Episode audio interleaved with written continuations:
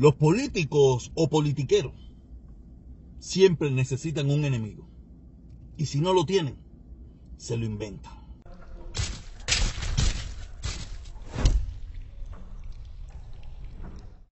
Hoy vamos a hablar de algo que está pasando, algo que está pasando en Cuba, que es muy lamentable, es muy lamentable, pero que no es lamentable en Cuba.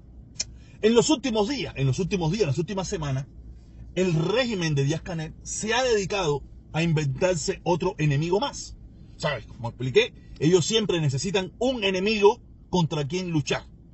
Si no existe ese enemigo contra quien luchar, contra ellos combatir para resolver el problema que usted tiene, o, que ellos dicen que usted tiene, que ellos no te lo pueden resolver porque hay un enemigo.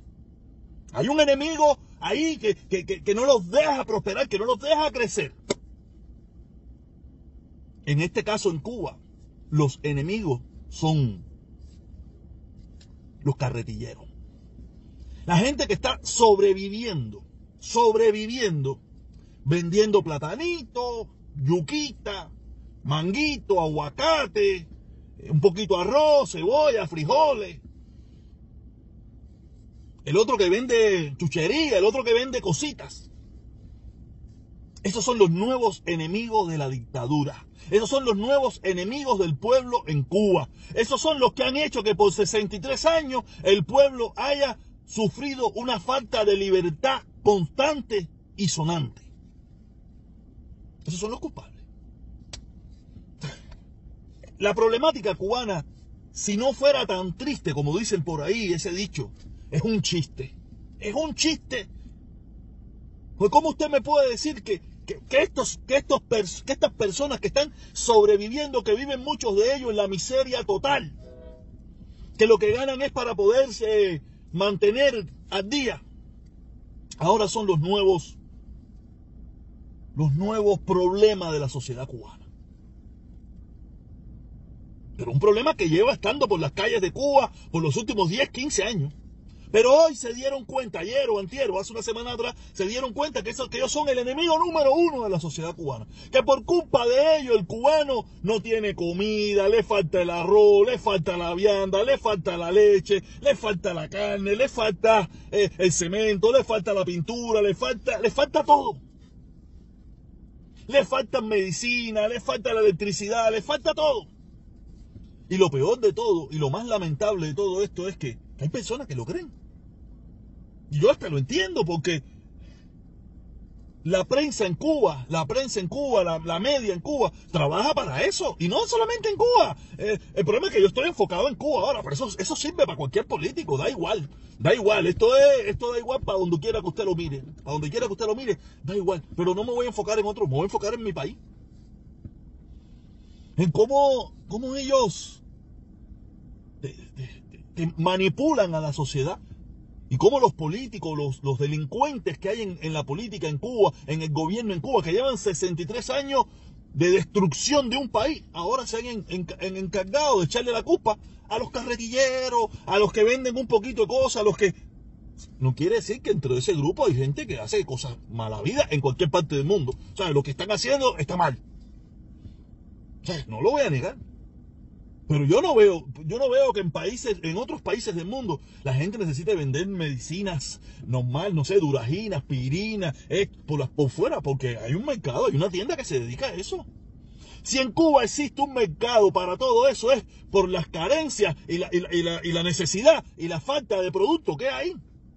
Si hubiera aspirina, eh, nadie vendiera aspirina por fuera sobre precio. Si hubiera duragina, si hubiera adrenalina, si hubiera eh, lo, que se necesita, no existiera ese mercado negro. El problema es que hay una deficiencia tan grande que aunque tú puedas llevar eso que le quitaron a esas 3, 4, 5, 25 personas, no va a resolver ningún problema. Se vuelve a perder en el camino porque hay deficiencia, hay carencias, hay, hay necesidad, no existe que ellos, esas personas, ayudan a incrementar la problemática, está bien, pero la problemática existe. Porque por gusto no se vende sobreprecio. Porque si yo me puedo robar un contenedor de aspirina en Estados Unidos, estoy seguro que no va a faltar la aspirina en la farmacia. Yo estoy seguro que en Alemania, en Colombia, en Francia, se puede robar un, contenedor de aspirina. Que no van a faltar las aspirina. Ok, se un contenedor, pero hay 17 contenedores más. El problema es que en Cuba se roban 20 paqueticos y esos son los 20 paqueticos que son completamente por un municipio. Eh, eh, yo digo, esta gente se inventan, se inventan los enemigos, pero lo peor de todo eso es que eso es, es, es contraproducente lo que están haciendo. Porque ¿qué tú crees? Si alguna de esas personas apoyaba el sistema, apoyaba el gobierno, ¿qué tú crees que va a pasar a partir de ahora? ¿Qué tú crees que esas personas que le quitaron sus vianditas, que le quitaron sus medicinitas, que le quitaron su, la leche en polvo, que le quitaron todas esas cosas? ¿Qué tú crees que va a pasar a partir de ahora? Esa gente completamente, si no lo estaban, ahora ya sí lo van a estar. Van a ser personas que van a estar completamente opuestos al sistema. Porque ellos lo que estaban eran sobreviviendo. Ellos no se veían como los, los que se iban a hacer magnates, los que se iban a hacer millonarios, vendiendo tres o cuatro paquetes de aspirina, vendiendo cinco o seis yucas, vendiendo cuatro o cinco o seis pomos de aceite. Ellos no se iban a hacer millonarios con eso. Ellos están sobreviviendo. Entonces quiere decir que ahora se echó más enemigo al bote. Porque esas personas se, se convierten instantáneamente en enemigos del sistema. Porque no hay otra forma de sobrevivir. En Cuba no hay empleo. En Cuba no hay, no hay, no hay nada.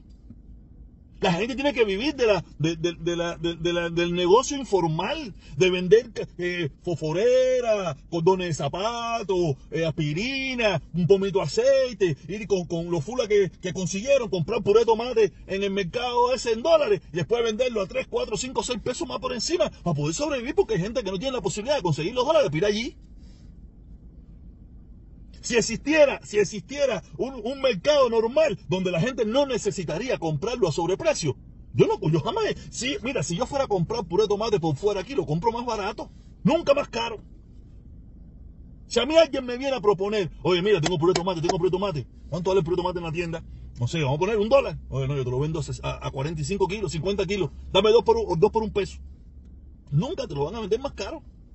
Ah, no, no, a no ser la droga y otras cosas que están prohibidas, sí. Pero normalmente, que decir, que si en Cuba existe un mercado informal de robo de productos que es, porque la carencia que ese sistema ha provocado, la carencia en determinados lugares, porque si eh, el cemento para los hoteles, el cemento para todo lo, para la infraestructura turística, aquellos están desarrollando y la ahí no falta. Para donde falta el cemento, las medicinas, las duraginas, eh, la íntima, es para usted, para usted, para pueblo, pueblo cubano que me está mirando, si usted que es cubano que me está mirando, si me está mirando de Cuba o algo de eso, saludo ante todo. El único responsable de las carencias que usted tiene en su país, en nuestro país, no es el imperialismo yanqui, no es el bloqueo, no es el embargo, para nada es la mala administración, el desvío de recursos, los millones de dólares que se gasta esa dictadura en, vender un mensaje en el mundo entero de, de gloria, de bienestar, de prosperidad, que usted que vive en Cuba sabe que no existe. Y no va a existir jamás. Jamás, en el mejor de los tiempos que tuvo Cuba en los años 80, jamás llegamos al nivel de desarrollo y de nada que tuvo el mundo capitalista. En algunas cositas pudiera ser que, que nos hayamos sobrepasado. Algunas, una, tres, cuatro, cinco cositas. Pero son de un millón. De un millón te sobresaliste en cinco. Vamos a poner cinco. Entonces. Entonces, y aparte, juégatela, que muchas de esas cosas, de las cinco, cuatro y media, fue un truquía. Son truquía. Truquía. No son tan tan reales. Entonces, nada. La dictadura siempre se busca su nuevo enemigo para con quien combatir y contra quien luchar. Pero al final es contraproducente porque esa gente le van para arriba a ellos. Porque ellos, vendiendo aguacate, vendiendo platanito, vendiendo tiritas de aspirina y vendiendo pomitos de aceite, no se iban a ser capitalistas multimillonarios. Solamente están tratando de sobrevivir en un país que lo han llevado a la quiebra los comunistas. Nada. Nos vemos.